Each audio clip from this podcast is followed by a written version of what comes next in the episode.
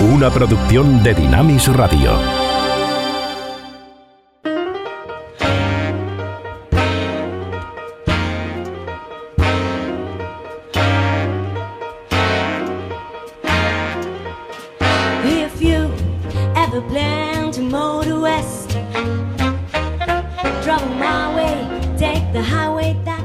Ruta 66.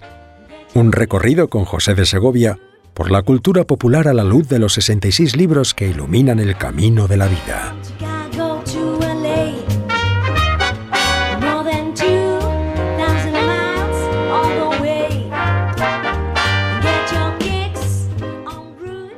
Todos tenemos secretos, cosas que escondemos a los ojos de los demás y que nos aterroriza pensar que un día podrán ser descubiertas. Hoy pensamos sobre esa realidad oculta pero presente en esta nuestra parada en la ruta por los 66 libros de este nuestro buen libro. La sintonía de Ruta 66 está a cargo esta vez de una argentina, Malena Pichot, que es actriz, comediante, escritora, guionista, directora, feminista, youtubera, de todo, y además canta en inglés bastante bien. Esta es su particular versión del estándar norteamericano.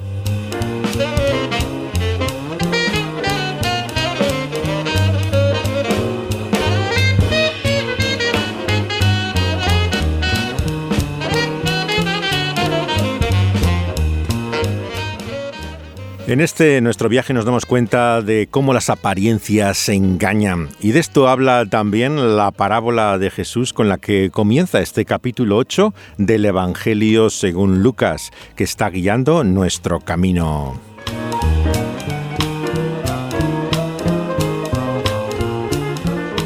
La parábola del sembrador, como se la conoce habitualmente, realmente su nombre ha sido discutido porque no parece reflejar el contenido, el sentido de esa historia. Habla más de la tierra, habla más de la semilla que del propio que eh, la esparce el sembrador pero sí que nos habla claramente de un tema central en estos capítulos del Evangelio según Lucas, que es el misterio de la fe por qué algunos creen y otros no, cómo explicar cómo encuentran algunos en las mismas circunstancias la capacidad de creer y otros precisamente parecen alejarse de ella.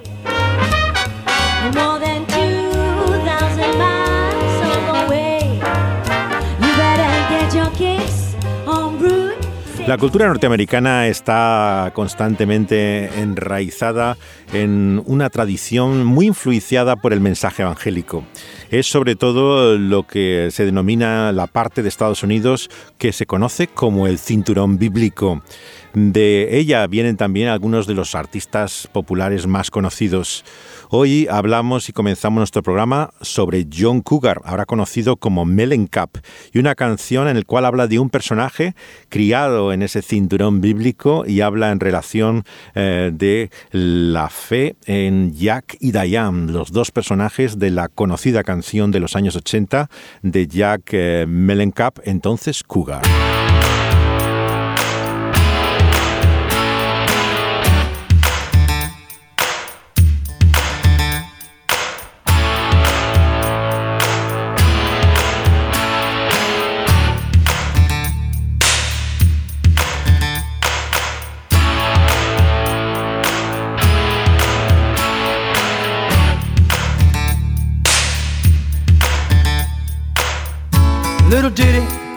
About Jack and Diane, two American kids growing up in the heartland. Jackie gonna be a football star. Diane's debutante backseat of Jackie's car.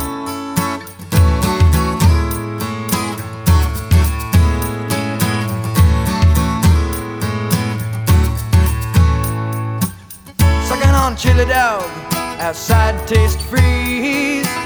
Diane sitting on Jackie's lap, got his hands between her knees. Jackie say, hey Diane, let's run off behind the shady trees. Dribble off those Bobby Brooks, let me do what I please. Say, oh yeah, life goes on long after the thrill of living is gone. say,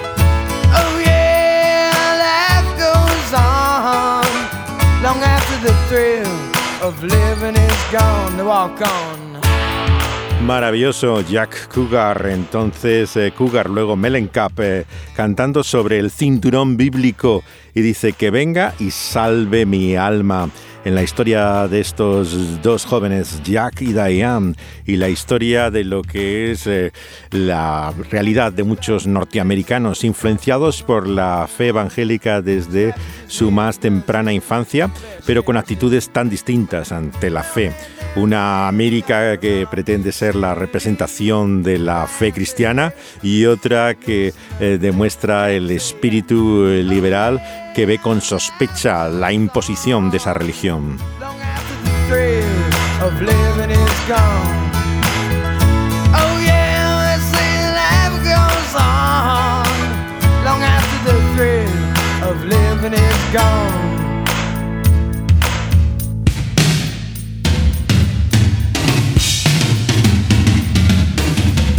Let it rock, let it roll, let the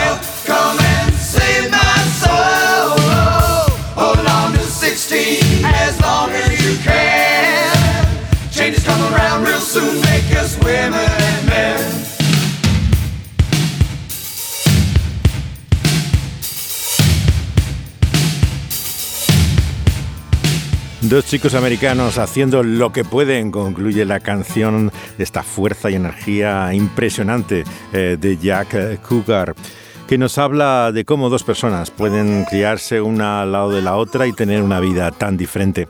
La parábola de la semilla nos muestra la centralidad que tiene precisamente la palabra en esa obra del reino de Jesús por el cual a veces se encuentra una tierra en la que florece y en otra se marchita y finalmente parece no tener fruto.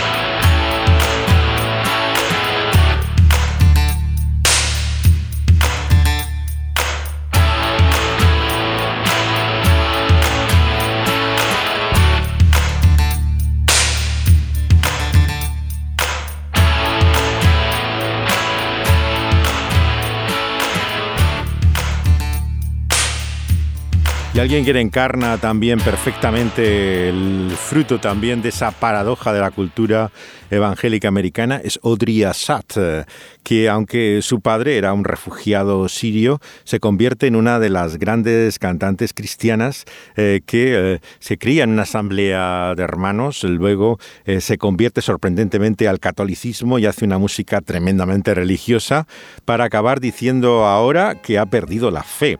Esta es una de esas canciones que habla sobre ese invierno gélido que llega a veces en nuestra vida espiritual y hace referencia a la parábola de Jesús que estamos comentando. La canción se llama Incluso el invierno, Even the Winter.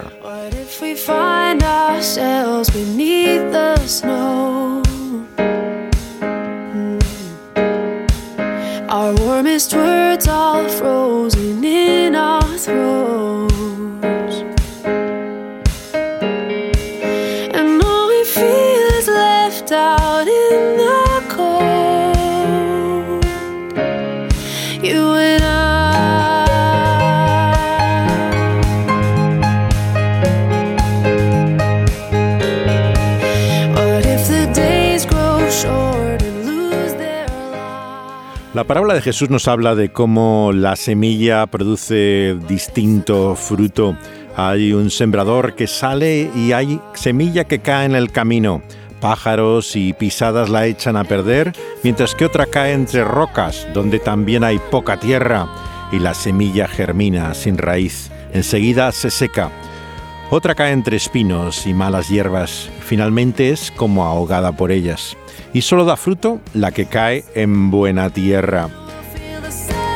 Hay un tiempo de prueba, por lo tanto, también para la fe. Vemos que es solamente con el paso del tiempo que descubrimos el efecto que produce la semilla. Jesús nos muestra, por lo tanto, en la parábola que no debemos fiarnos por las apariencias.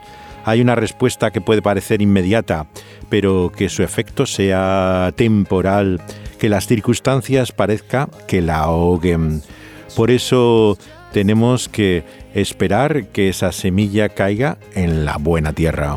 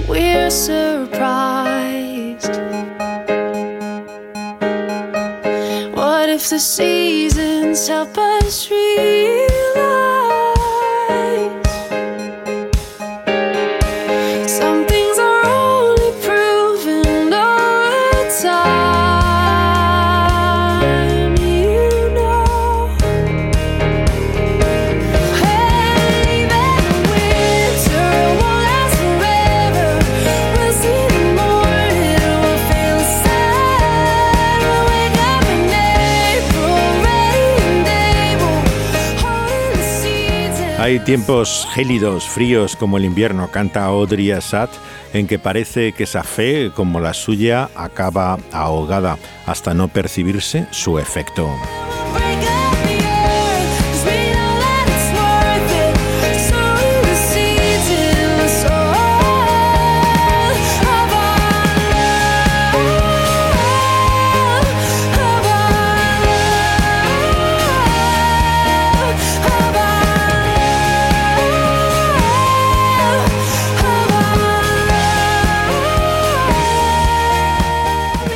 Y otra cantante que siguió el camino inverso al de Audrey Assad, eh, que eh, comenzó en el eh, mundo evangélico fuertemente, pero sin embargo se marchó al gran espacio del público comercial y ha regresado otra vez al contexto de la fe, es emigrant. Y ella tiene una canción precisamente sobre este tema que se llama Mejor no saber, Better Not to Know, del año 2013 con artista invitado Vince Gill. We sowed our seeds, watered with tears, waiting for signs of growth took months of days, and then took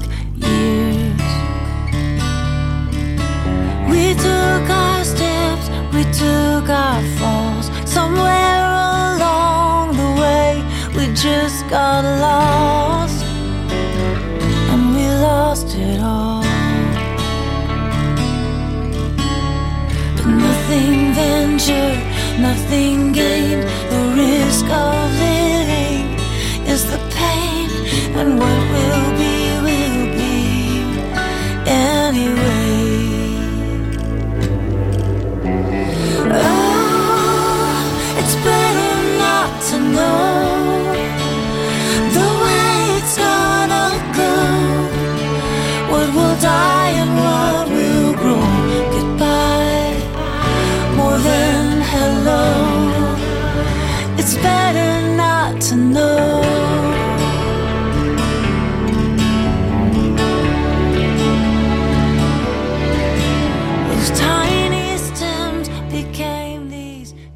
Un año después de la canción de Audrey Assad, Emigrant eh, canta también cómo ellos sembraron también sus semillas, las regaron con lágrimas, esperando señales de crecimiento.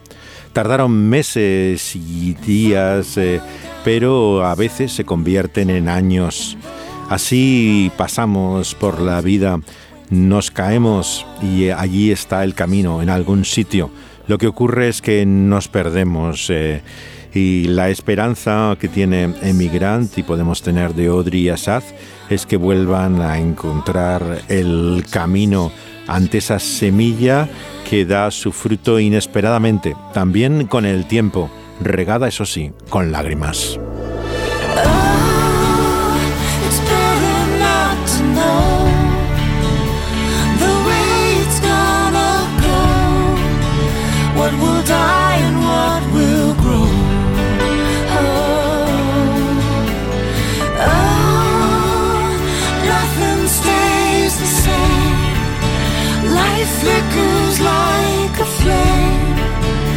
Seasons come and go. Goodbye, more than hello. It's better not to know.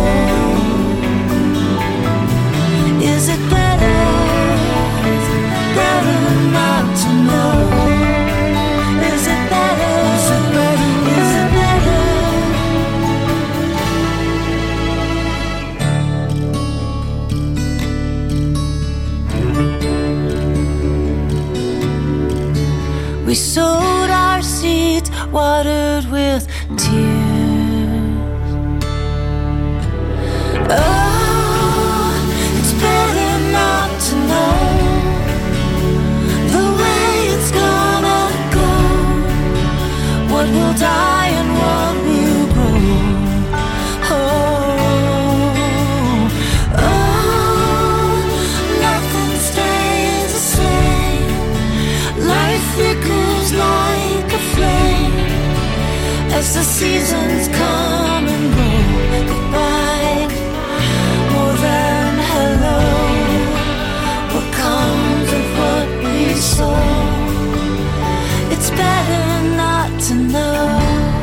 Hay nada oculto que no haya de ser manifestado, ni escondido que no haya de ser conocido y de salir a la luz, dice Jesús.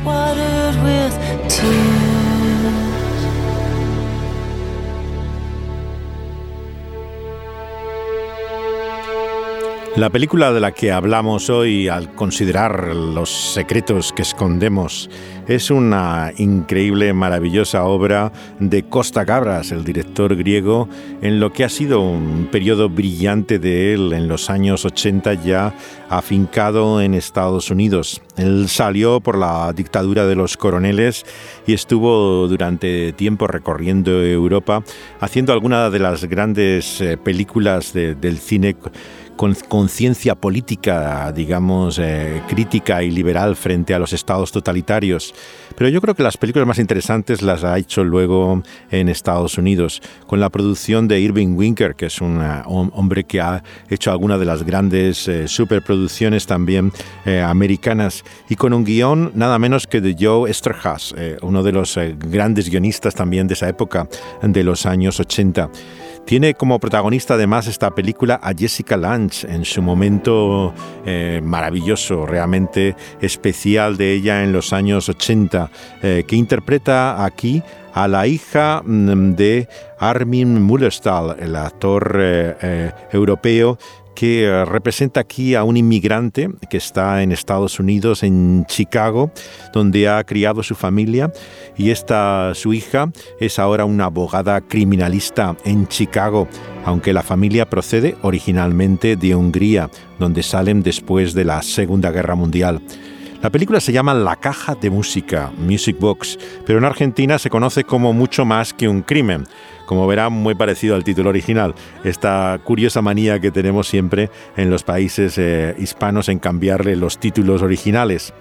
Eh, la obra es realmente mm, excepcional y es eh, hechizante. Está basada en un caso histórico, claro, el de una figura llamada John Denjan Cook, pero libremente, mm, digamos, inspirado en este caso. Así es, como se comienza eh, el relato a partir de una fiesta en la que conocemos a los eh, personajes eh, en medio de un baile, de una celebración claramente del este de Europa, pero enseguida nos damos cuenta de que estamos en Estados Unidos y que se trata de un padre y de una hija. ¿Qué, es esto? Yo no sé nada de... Trabajo en la fábrica, saco adelante a mis hijos. Este, este es mi país. Llevo aquí 37 años y ahora, ahora quieren quitarme la nacionalidad. Mira. Papá. Te lo enseñaré. pero, papá, déjame. Este Michael J. Laszlo debió mentir cuando pidió la nacionalidad, papá. Le acusan de crímenes de guerra. Bueno, haré una taza de té. No, yo haré el té. Equivocación. No se puede de- equivocar. Yo. Yo era labrador. No eres tú, papá, no eres tú. Se han equivocado. No te preocupes, ya lo aclararemos. El inmigrante húngaro que recibe esta demanda judicial para presentarse ante las autoridades eh, parece tener el nombre de Laszlo, sin embargo no es con el que se le conoce ni en su familia ni en el medio americano. Eh, había recibido la ciudadanía después de la Segunda Guerra Mundial, pero ahora le amenazan con retirársela, acusado de crímenes de guerra eh, durante la Segunda Guerra Mundial. Laszlo se le conoce popularmente como Miska y era anteriormente un hombre que había estado eh, vinculado, se creía, a la actividad agrícola de muchos de los que reciben en Estados Unidos. Sin embargo, vamos desvelando en la historia que lo que su hija conoce de su pasado no es exactamente lo que ocurrió. Pero eh, lo maravilloso de esta historia es cómo estamos en la completa incertidumbre, la duda continua realmente de la verdad de lo que ha ocurrido. ¿Es esto de lo que se le acusa cierto o se trata simplemente de una terrible equivocación? Oiga, esto es una equivocación. Se trata de otro Michael J. Laszlo. Y un cuerno, ¿Cómo ha dicho? Que no es una equivocación. Yo no he hecho nada de esto. No soy yo. Soy un ciudadano americano. Soy un buen americano. Si usted es un buen americano, señor Laszlo, este país está perdido. ¿Pero esto qué es? No hable así a mi padre. No consiento que nadie le hable así. Sé por qué me hacen esto a mí. Sé por qué.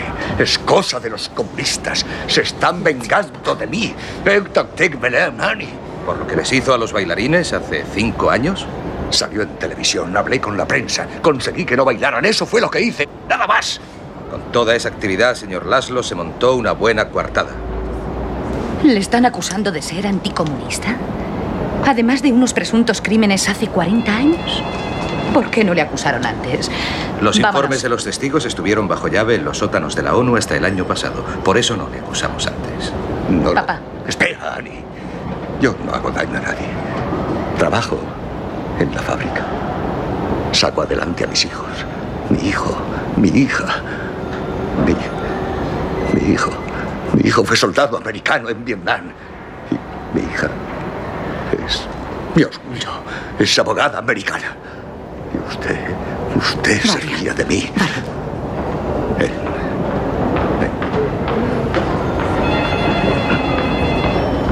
Señora Talbot, debe saber que el gobierno húngaro ya ha pedido la extradición.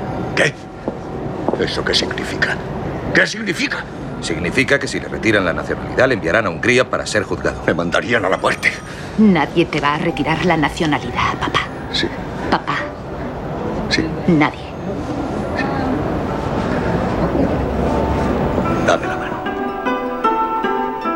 Como en la maravillosa película Missing, también de Costa Gabra, sobre el golpe en Chile y la relación que tiene un padre, Jack Lemmon, con su hijo norteamericano desaparecido en medio de la purga que hacen los militares. Esta historia logra unar la dimensión personal de la relación de este padre con su hija con el estado de lo que significó en la Segunda Guerra Mundial no solamente las barbaridades del nazismo, sino lo que muchos países del este de Europa fueron cómplices y colaboradores del nazismo. Alemania ha jugado siempre el papel de cabeza de turco. Se considera que ellos son los responsables del antisemitismo eh, que llevó al holocausto. Pero hay una realidad oculta y escondida en muchos países del este de Europa que fue como llegaron incluso a, llegar más allá que los propios eh, eh, alemanes en su brutalidad, crueldad y persecución de los judíos en países del este de Europa. El hecho le conmovió particularmente a Joe Esterhaz, eh, que es este gran guionista norteamericano, porque él descubrió también cuando hace el guion de esta película 10 años antes, ¿no? Eh, cuando tenía 45, que su padre, que era también de origen húngaro, el conde Isván Esterházy, había estado relacionado con el movimiento fascista que había en Hungría y particularmente con un grupo racista antisemita eh, que eh, se le acusaba de quemar libros, pero también de la más terrible propaganda antisemita este descubrimiento acerca de su propio padre antes de morir, ¿no? Eh, atormentó de tal forma a Esther Haas que le llevó a escribir esta historia que está hecha con todas eh, sus vísceras. Realmente, verdaderamente llega al corazón el dilema de esta hija ante la duda eh, que vemos de lo que realmente parece haber hecho su padre. Este es el momento de la escena en el cementerio nevado al que le lleva a su hija, eh, donde tuvieron ya un encuentro eh, particularmente en su adolescencia y está la tumba de su madre, de la esposa eh, de este hombre ya fallecida. Estábamos en un campo de refugiados después de la guerra, en Austria. Allí conocí a tu madre. Ahora Tú tienes su edad. La que tenía ella cuando murió Bonnie. Venían hasta los campos. Agentes comunistas húngaros desde Budapest. Buscando anticomunistas. Decían que eras criminal de guerra y te mandaban a Hungría a colgarte de un árbol. Repatriación. Así es como lo llaman. Todo el mundo sabía que si decías que eras labrador, te mandaban a América. América tenía una cuota para labradores. Yo dije que era labrador. Y vinimos aquí. ¿Es que no eras labrador? No, fui labrador cuando era. cuando era pequeño. Pues, ¿qué eras entonces? Era Chendor un policía, un gendarme. No, no, no, no me mires así, Johnny. Yo nunca hice nada malo. Los nazis húngaros locos tomaron el mando. Yo les dije que quería trabajar en las oficinas. Oh. Eso fue lo que hice. Trabajar en las oficinas. Ven aquí. Ven. Dame la mano. ¿Tuviste ese documento lo que decía que había hecho? ¿Tú crees que yo hice eso? No. No. El personaje tan humano de Armin Müller-Stahl eh, que representa aquí a este húngaro inmediatamente nos llega al corazón. De alguna manera nos hemos creído que todos eh, los que son culpables de las barbaridades de este mundo son monstruos y los hemos deshumanizado tal manera que nos parece que realmente si los viéramos y los tratáramos personalmente sería evidente quiénes eran. Pero la fuerza de películas como La caja de la música es mostrarnos realmente la humanidad del mal. No fueron extraterrestres los que hicieron barbaridades como el holocausto, fueron seres humanos, fueron padres de familia que tenían hijos a quienes amaban, eran personas como nosotros. La oficina que persigue su fiscal para investigaciones especiales a el personaje de, de Laszlo conocido como Miska le acusa de que en el sitio de Budapest eh, la unidad en la que estaba Miska había torturado de una forma sádica, violado, asesinado a judíos húngaros.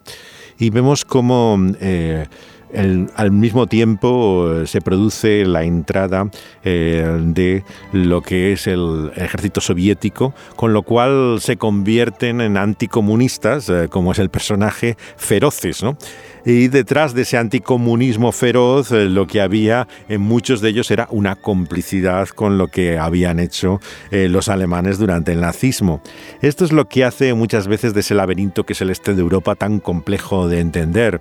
Eh, como en la historia hay ese pecado original, ¿no? que oculto, sin embargo, sale a la luz cada vez que se produce la división y los conflictos. Esta historia poderosa eh, de la caja de música nos introduce también en todo ese ámbito legal de lo que es eh, el, el conflicto en los tribunales por este tipo de casos. Quiere que le defienda yo. Si fuera mi padre, yo no le defendería. Adiós, Mikey. Adiós, Miska. Adiós, Dean. Adiós, papá. ¿Y si es verdad? Por favor, Dean. Seguirías queriéndole. La sangre de familia tira más que la sangre derramada, estoy seguro. Eso es algo que diría tu padre, no tú. Yo solo digo que no le defiendas. No es un caso más que tengas que ganar.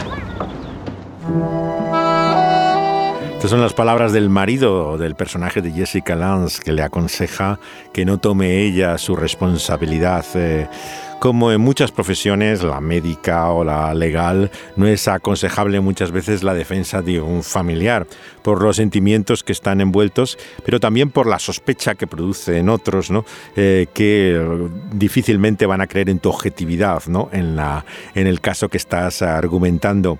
Ella, sin embargo, vemos que lo asume eh, incluso con la oposición de sus compañeros del bufete legal.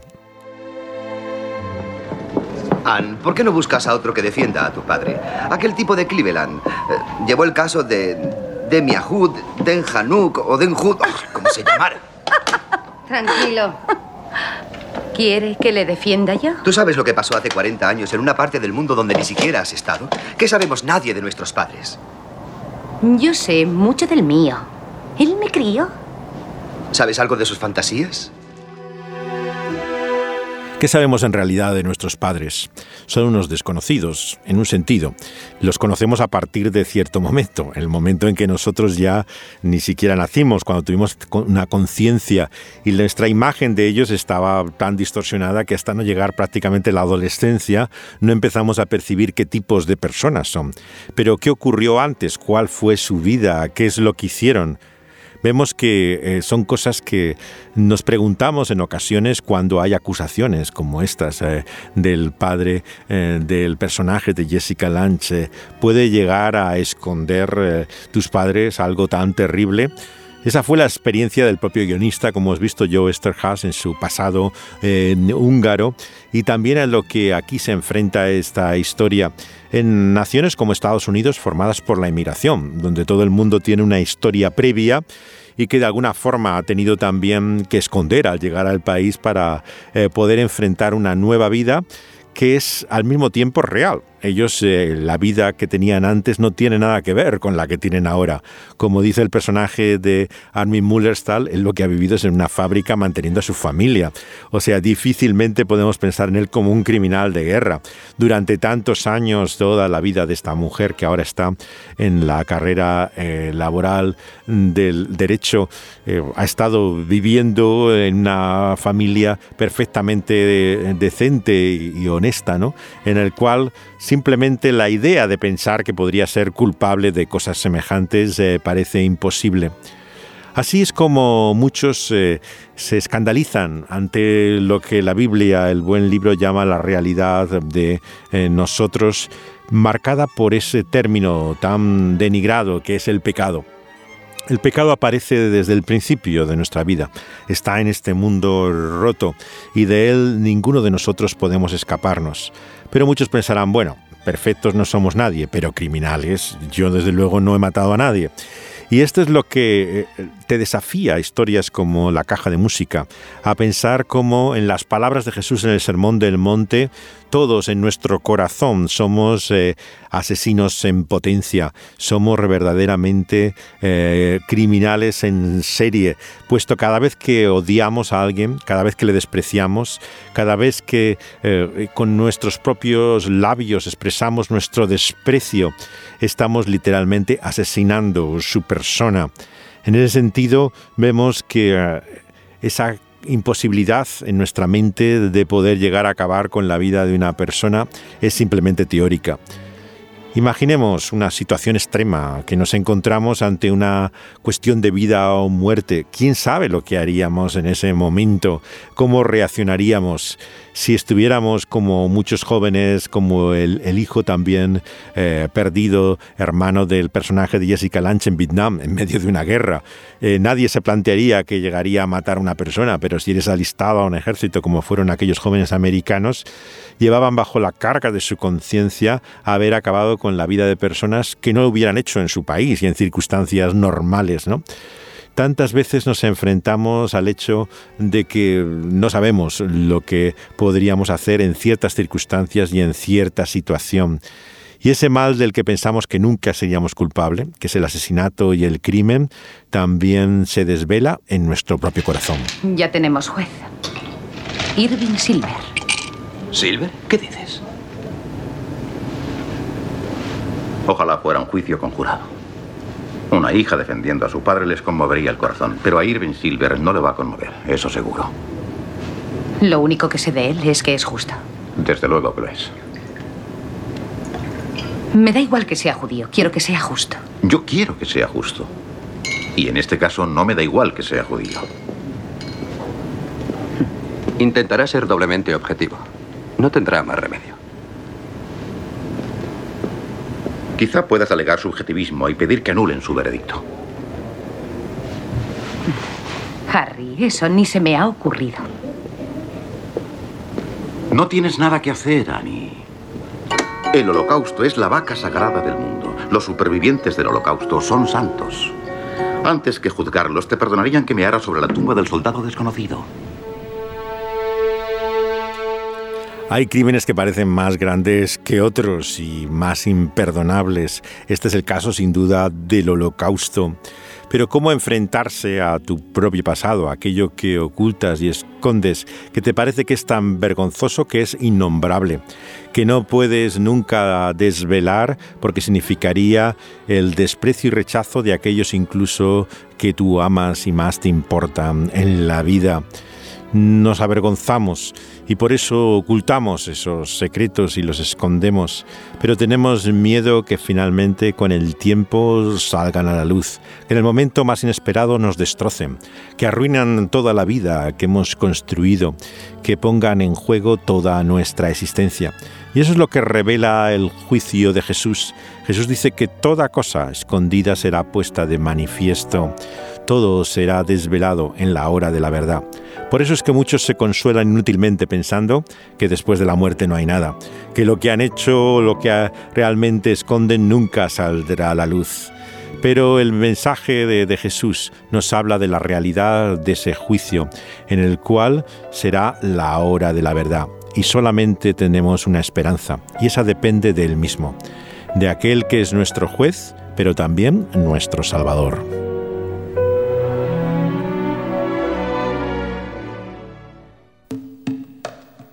Los Pet Shop Boys, los eh, famosos eh, londinenses, eh, recuperaron a esta cantante melódica Dusty Springfield de los años 60 en una canción que acompaña una película sobre el llamado caso Prófumo. Este caso en Gran Bretaña en los años 60 es un caso del posible espionaje de una mujer que tenía relación con un agente soviético en la sociedad alta y exclusiva británica. Nada ha sido comprobado, es la canción que hicieron los Pet Shop Boys para la película Escándalo, eh, que ilustra este caso que afectó al Partido Conservador eh, británico en los años 60, el llamado Caso Profumo. Prófumo era el ministro de guerra en el gobierno conservador de Harold Macmillan. Y el año 61 conoció a una cabaretera, podríamos decir, ya muy atractiva llamada Christine Killer. Parecía que hacía incluso striptease. Eh, lo conoce en una fiesta eh, que daba Lord Astor, una de las figuras de la aristocracia británica.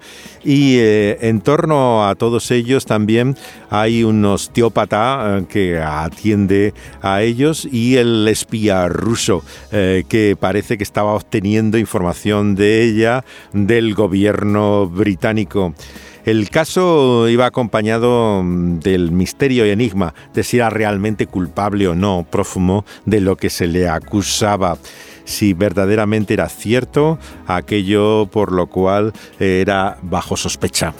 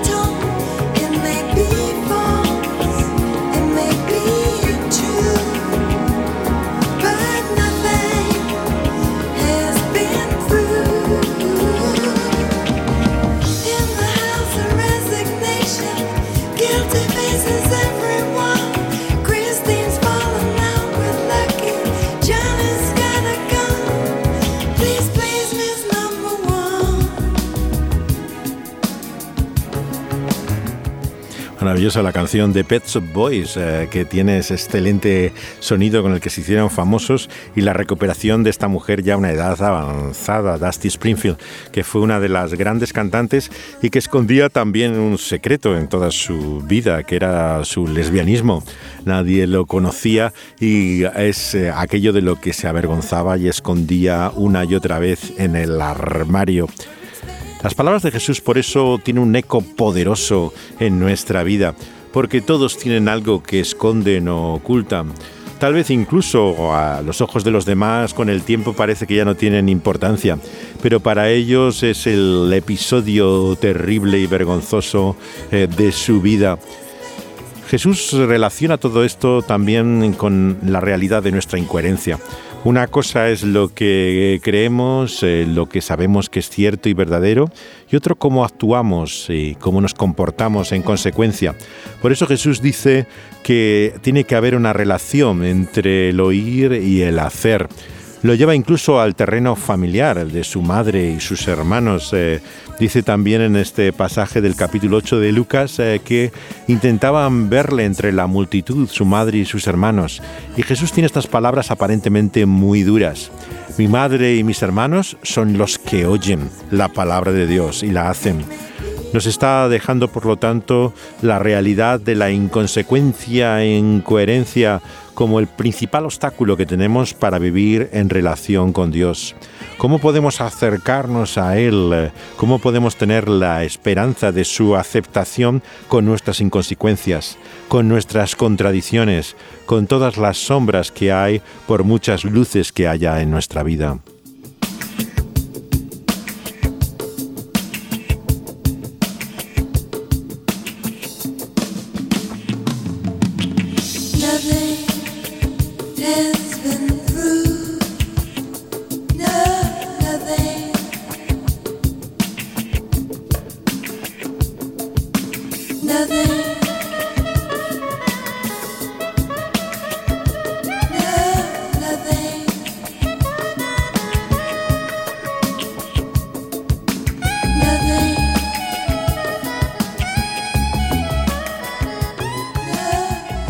Sobre este conflicto interior respecto a la familia habla también nuestra última canción, que es de Randy Stonehill. Él fue convertido eh, por medio de el testimonio de Larry Norman. Llegó a Los Ángeles con un problema serio con la droga, alejado totalmente del mundo cristiano, a diferencia de, de Larry, y encuentra en aquella pequeña casa blanca que tenía a la esquina al lado de la iglesia presbiteriana de Hollywood, donde iban James Stewart y otras estrellas del cine tradicionalmente a la iglesia, un hogar espiritual en el cual se forma y tiene sus primeros años. Y hace varias canciones en sus primeros discos que expresan lo que fue aquella experiencia. Y esta en particular habla de su dificultad para contar a sus padres y a sus hermanos el cambio que había habido en él y la incomprensión, el rechazo incluso que encuentra en ellos. La canción eh, la hizo en el año 80, pero luego la ha remezclado con otro sonido eh, y eh, actualizado en el año 94, después ya de su enfrentamiento también con la Rey Norman y distanciamiento de él. Se llama la canción... Postales desde el corazón originalmente, pero también tiene otro título con el cual se conoce que es Carta a mi familia. Pertenecía en su primera versión al disco que produjo Larry, que se llama El cielo se está cayendo, The Sky is Falling, y que apareció al comienzo mismo de la década del 80. Father, you are older than me, and in many ways you are wise. But all of to see the sadness in your eyes. And I know that your life has been hard and you struggle to do your best.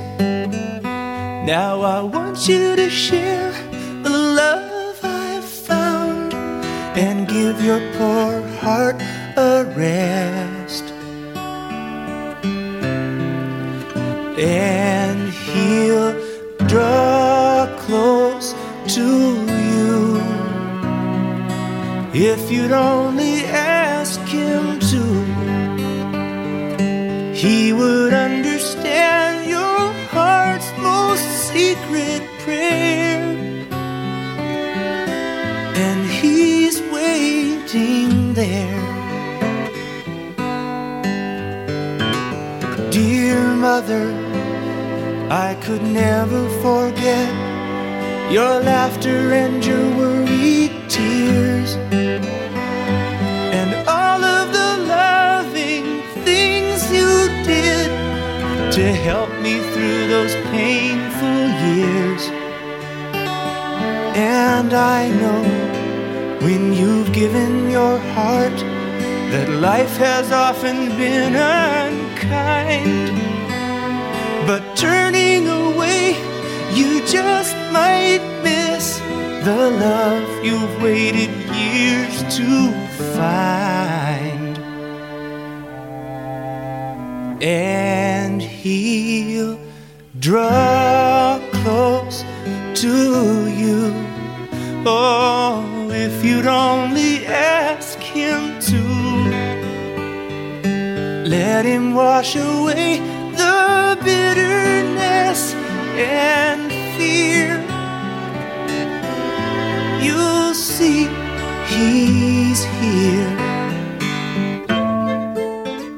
Hay personas que pueden estar más cerca de nosotros que nuestra propia familia. Sin embargo, la llamada de la sangre, el vínculo natural, es tremendamente fuerte. Y aquí vemos la relación también eh, que no solamente Jesús, sino sus seguidores tenemos con nuestra familia en la carne.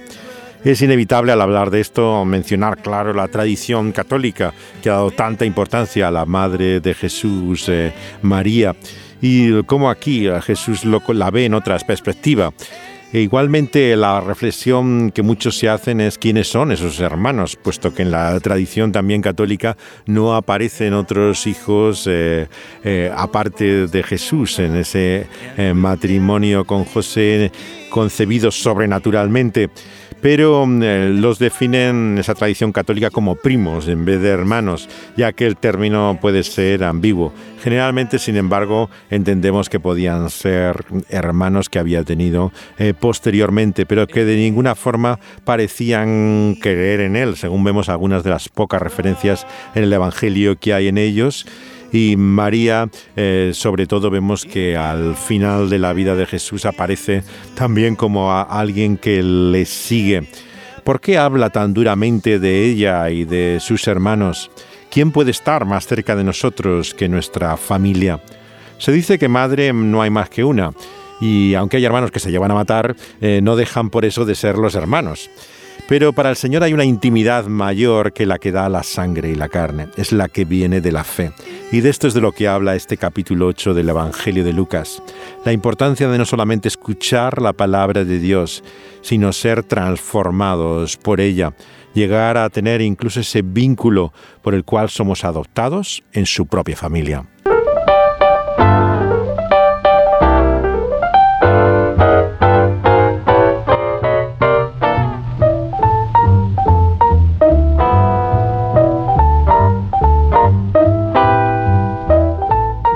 Seguiremos hablando del poder de Jesús, de su singular autoridad, también en este capítulo 8 de la buena noticia según Lucas.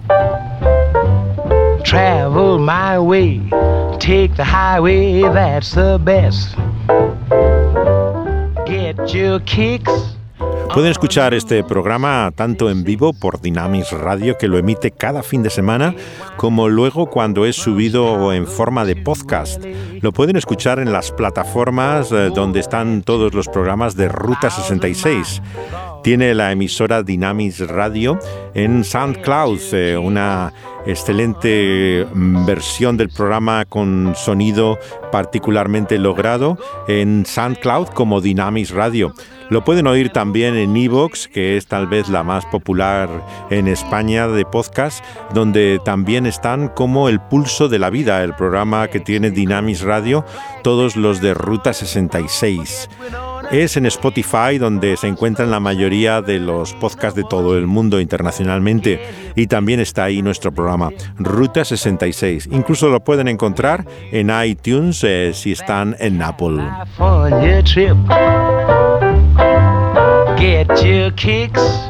Dani Panduro ha estado al control una vez más del sonido, uniendo eh, mis comentarios y la música, y les ha hablado una vez más José de Segovia.